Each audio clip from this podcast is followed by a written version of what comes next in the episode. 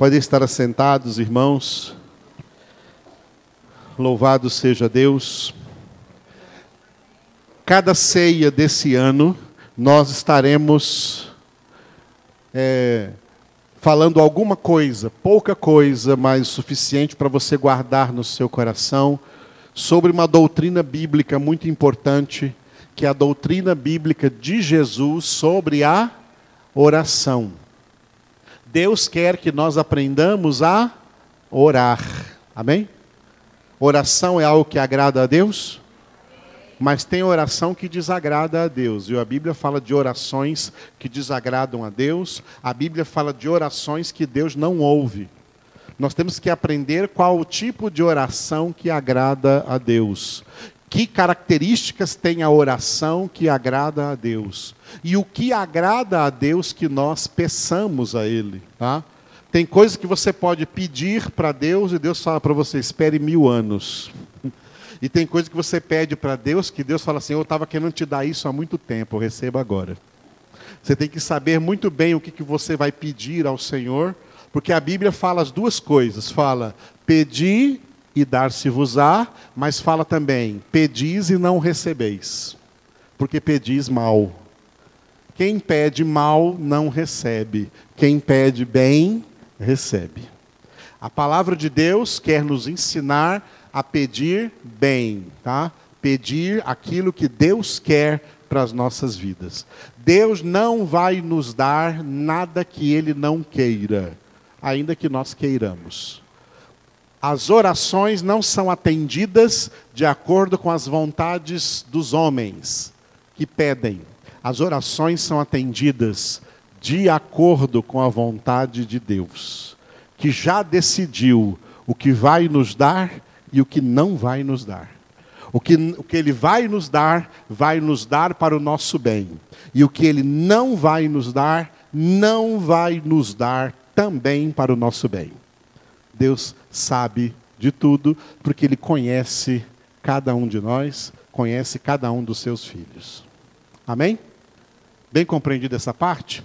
Então, nós estamos vendo na nossa ceia né, a doutrina bíblica de Jesus sobre a oração dentro de um texto muito famoso, um texto que Jesus pregou no Sermão da Montanha e onde ele descreveu uma oração. Mas essa oração que nós conhecemos como Pai Nosso não foi descrita, ensinada por Jesus, para a gente ficar repetindo essa oração como se ela fosse uma oração mágica. Tem gente que pensa que oração é magia. Deus é contra a magia. Deus abomina a magia. Deus não gosta de mágicos, tá? Tem gente aí no meio do, do cristianismo que gosta de ficar mexendo com magia, que gosta de mágica, que gosta de ver filminho de Harry Potter, negocinho de mágica. Mágica, todo tipo de mágica, de magia, procede do império das trevas, procede do domínio de Satanás. Deus não é mágico e Deus não gosta de magia. E tem muita gente no meio religioso que pensa que oração é uma coisa mágica. Né? Então fala assim: olha, você repete sete vezes o Pai Nosso, que aí vai dar certo aquilo que você está pedindo. Não, senhor. Não é. Jesus não ensinou essa oração para ficar sendo assim repetida como se fosse como se fossem palavras mágicas, que vai acontecer uma mágica com você. Oração não é mágica. Oração é relacionamento com Deus. Oração é relacionamento do filho com o pai. O filho de Deus, a filha de Deus se relacionando com o pai. Os filhos de Deus se relacionando com o pai. É um relacionamento filial entre filho e o pai. Nós, Jesus, como filho de Deus, nos ensinou elementos que devem fazer parte desse relacionamento. E esses elementos ele colocou aí concatenados nesta oração chamada Pai Nosso. Que não é para a gente ficar orando Pai Nosso, blá blá blá blá blá blá blá blá blá, da boca para fora. Não, é para nós aprendermos os elementos que Jesus colocou aí dentro e aprender a orar de acordo com cada um desses elementos. Amém?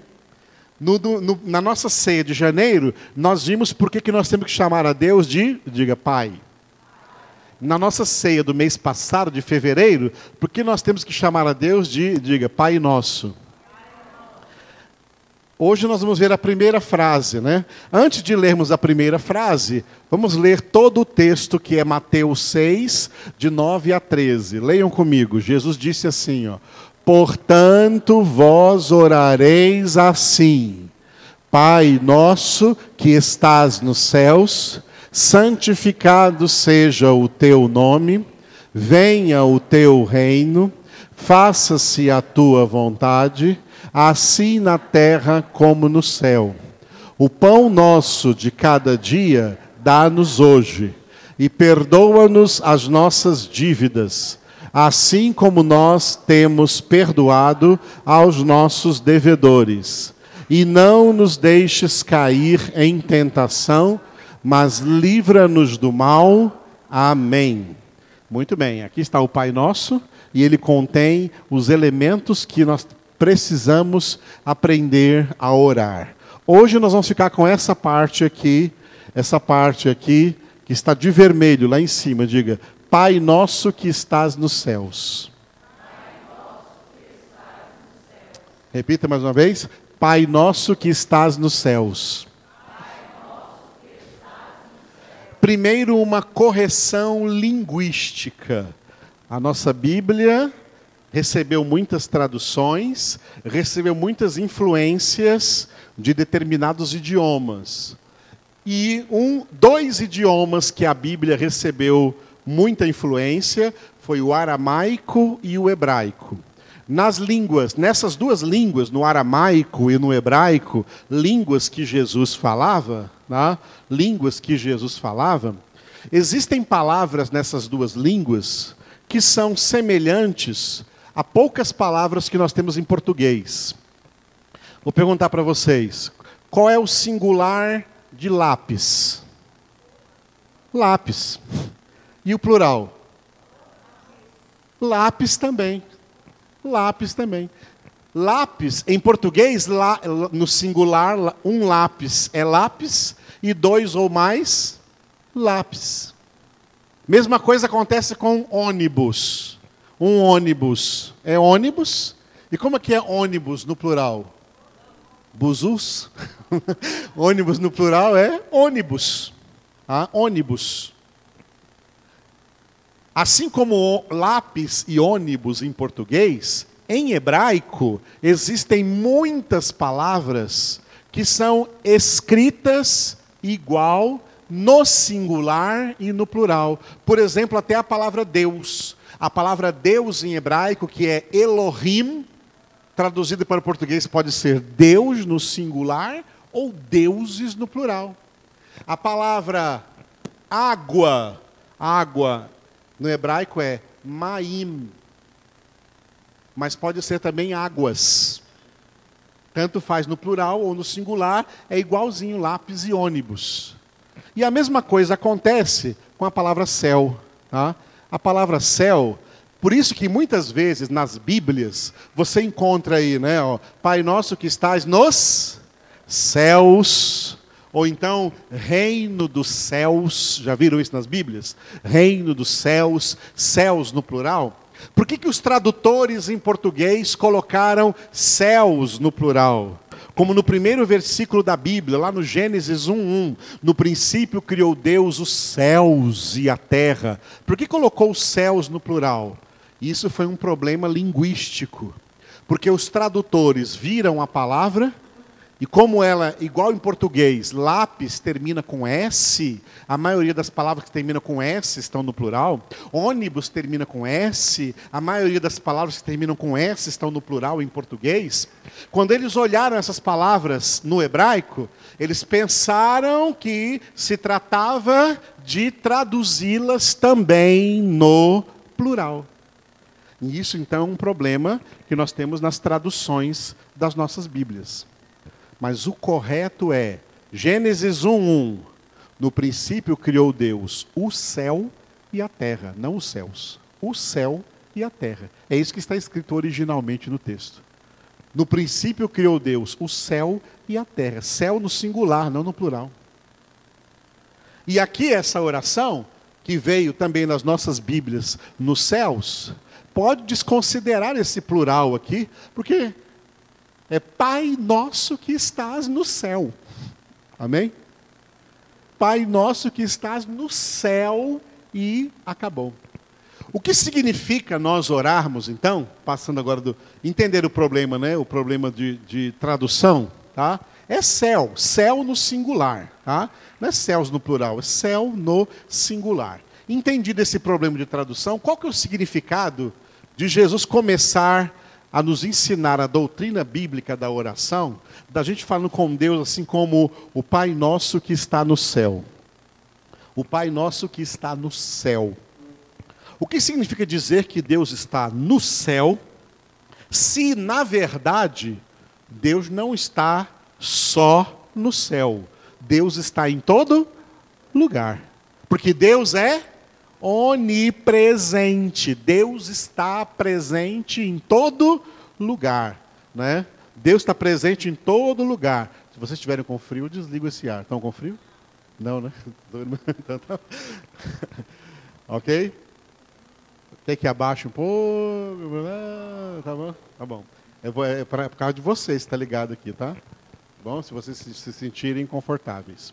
Bom, por que então, Pai nosso que está no céu, se o Pai nosso, nosso Deus, está em todo lugar, Ele é onipresente. O significado de Jesus colocar isso aí no início do Pai Nosso, Pai Nosso que está no céu, é de nós tomarmos consciência de que o nosso Pai, Ele é soberano. O céu representa o trono de Deus. Tá? É o que está escrito lá no livro do profeta Isaías, capítulo 66, se não me engano, versículo 1. Deus fala assim, né? O céu é o meu trono e a terra o estrado dos meus pés. O céu é o meu trono. O céu representa, quando Jesus diz assim, Pai nosso que, está no, que estás no céu, esse está dizendo, Pai nosso que estás assentado no trono soberano de glória e de governo absoluto sobre todo o universo. Deus é soberano. Deus é soberano. O nosso Pai é soberano. Soberania é um atributo exclusivo de Deus. Só Deus é soberano. Ninguém mais é soberano e nada mais tem soberania na terra. De vez em quando você escuta falando por aí na televisão de alguma nação reclamando da sua soberania nacional. Não existe isso. Nenhuma nação é soberana, nenhum governante é soberano, porque soberano é um só, só Deus. Só o Senhor é Deus e só o Senhor é soberano. O que significa ser soberano? Significa ser a máxima autoridade sobre tudo que existe e sobre todos os seres, ser o maior, o mais alto. Por isso que Deus é chamado na Bíblia de, repita aí, o Deus Altíssimo porque ele é chamado de Deus Altíssimo, porque ele está acima de todos. Nunca ninguém se iguala a ele e nunca ninguém fica acima dele. Deus também é chamado na Bíblia de, repita aí, Deus excelso. O que significa excelso? Aquele que excede, aquele que ultrapassa tudo e a todos. Ninguém ultrapassa Deus, ninguém ganha de Deus, ninguém passa na frente de Deus, ninguém fica acima de Deus em situação alguma. Ele sempre está acima de tudo e de todos. Isso é o que significa ser soberano. Diga, o Pai Nosso é soberano. Aleluia. Salmo 47, versículo 8, está escrito assim: acerca do Pai, do nosso Pai ser soberano.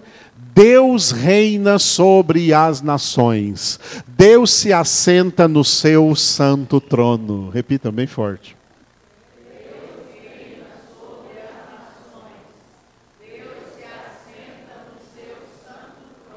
Aleluia.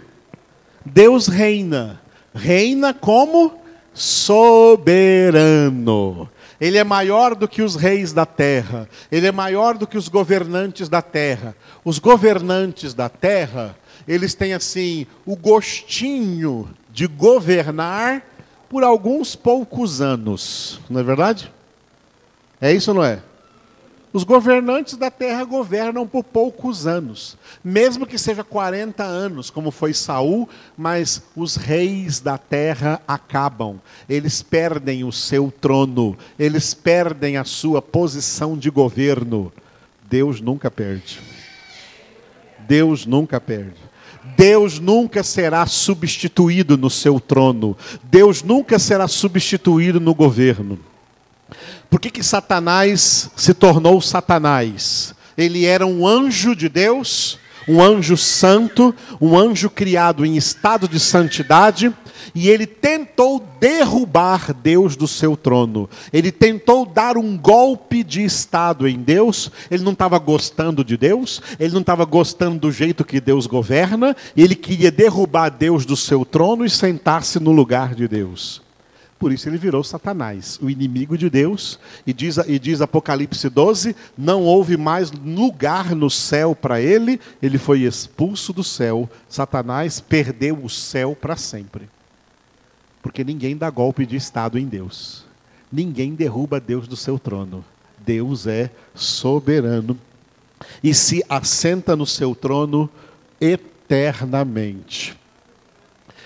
Ok? Eu coloquei aqui uma definição do que é essa soberania, né? Soberania, faltou um A aqui, me desculpem, tá? Na hora da digitação, aqui no, no, no vertical. Soberan, faltou um A aqui, soberania, tá?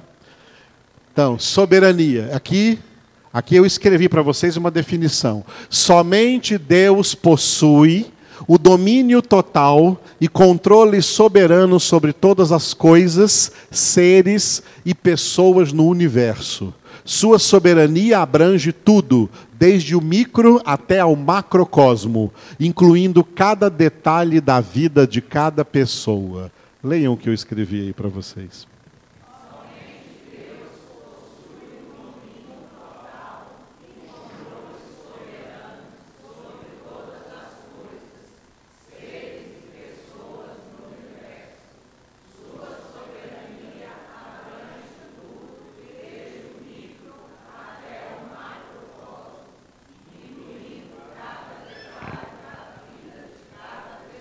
Aleluia. Antes de criar o mundo, Deus sabia que hoje, domingo 8 de março de 2020, depois da vinda do Senhor Jesus, cada um de vocês estaria aqui ouvindo essa palavra nessa noite. Deus conhece cada detalhe, Deus governa cada detalhe da vida de cada um de nós. É isso que significa ser soberano. Mais alguém pode fazer isso? Mais alguém pode fazer isso? Um presidente pode fazer isso? Um governador pode fazer isso? Um rei pode fazer isso? Alguém na terra pode fazer isso? Porque ninguém é Deus, só o Senhor é Deus. Só Deus é soberano, só Deus pode fazê-lo. Amém? Muito bem. Então, eu coloquei aqui um outro versículo do Salmo 139, versículo 16. Para vermos como Deus é soberano sobre cada detalhe da nossa vida, inclusive sobre cada dia que nós estamos vivendo. Os teus olhos me viram, a substância ainda informe, e no teu livro foram escritos todos os meus dias, cada um deles escrito e determinado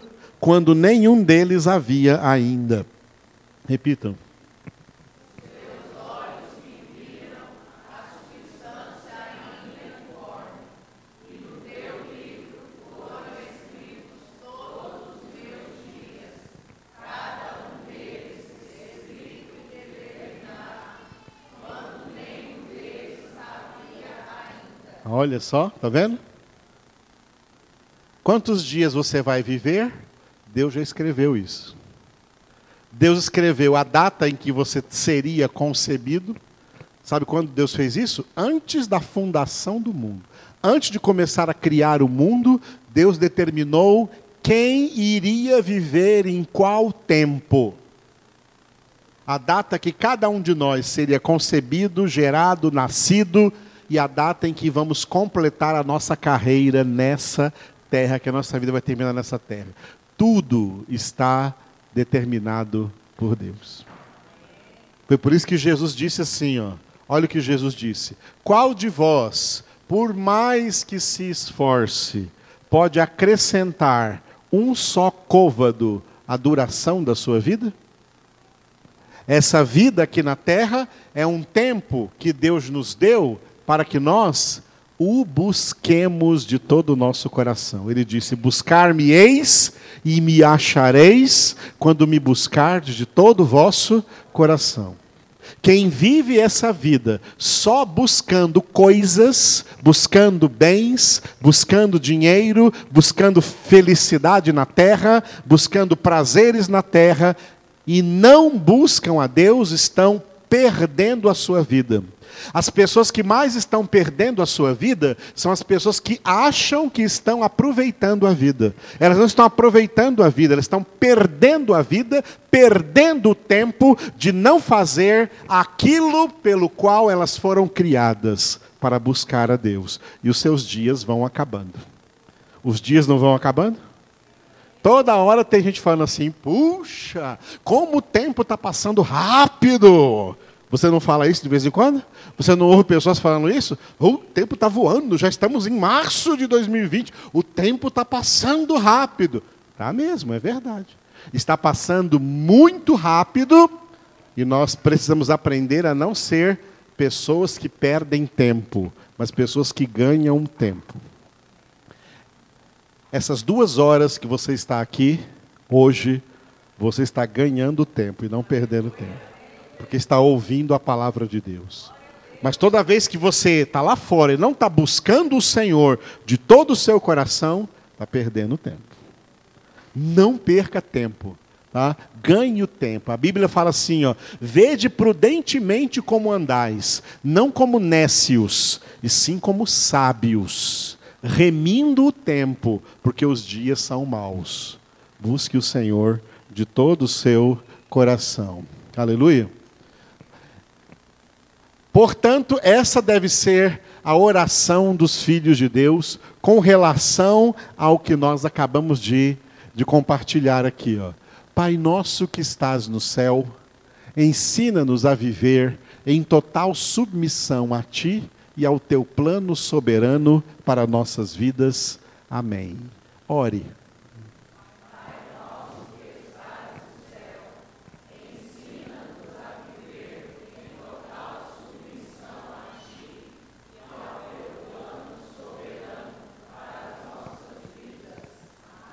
Amém?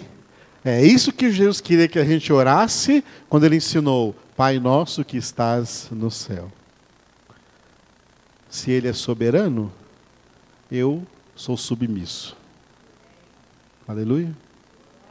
Diga: se meu pai é soberano, eu sou submisso. Amém? Ai daqueles que pensam que não precisa se submeter. Ai daqueles que pensam que são livres para não se submeterem. Essa liberdade não existe, ela é falsa. A verdadeira liberdade é ser submissos a Deus. Porque ao ser submissos a Deus, nós somos livres do diabo, somos livres do mundo, somos livres da carne, somos livres do pecado, somos livres da condenação. Isso só alcançamos estando submissos a Deus. Em nome, em nome do Senhor Jesus. Amém? Glória a Deus. Então esse foi o nosso pequeno ensino de hoje, né? Pai nosso que estás nos que estás no céu. Na ceia que vem, nós vamos ver o que significa santificado seja o teu nome. O primeiro pedido, o primeiro pedido do Pai Nosso, santificado seja o teu nome, na ceia de abril, em nome de Jesus.